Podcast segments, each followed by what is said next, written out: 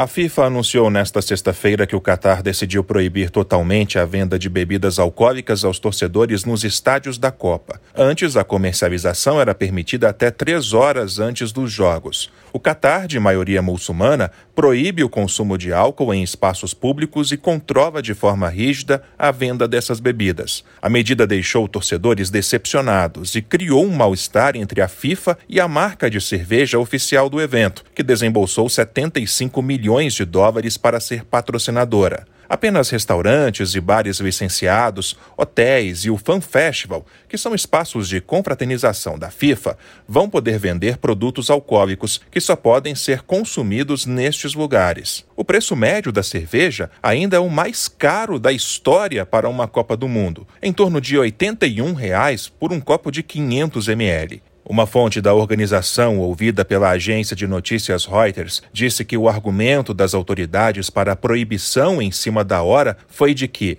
abre aspas, para muitos torcedores, a presença do álcool não criaria uma experiência agradável. Fecha aspas. Agência Rádio Web, com informações internacionais, Rafael Silva. It is Ryan here, and I have a question for you. What do you do when you win? Like, are you a fist pumper? a woohooer, a hand clapper, a high fiver. I kind of like the high five, but if you want to hone in on those winning moves, check out Chumba Casino. At ChumbaCasino.com, choose from hundreds of social casino style games for your chance to redeem serious cash prizes. There are new game releases weekly, plus free daily bonuses. So don't wait. Start having the most fun ever at ChumbaCasino.com. No purchase necessary. VGW. Void were prohibited by law. See terms and conditions. 18 plus.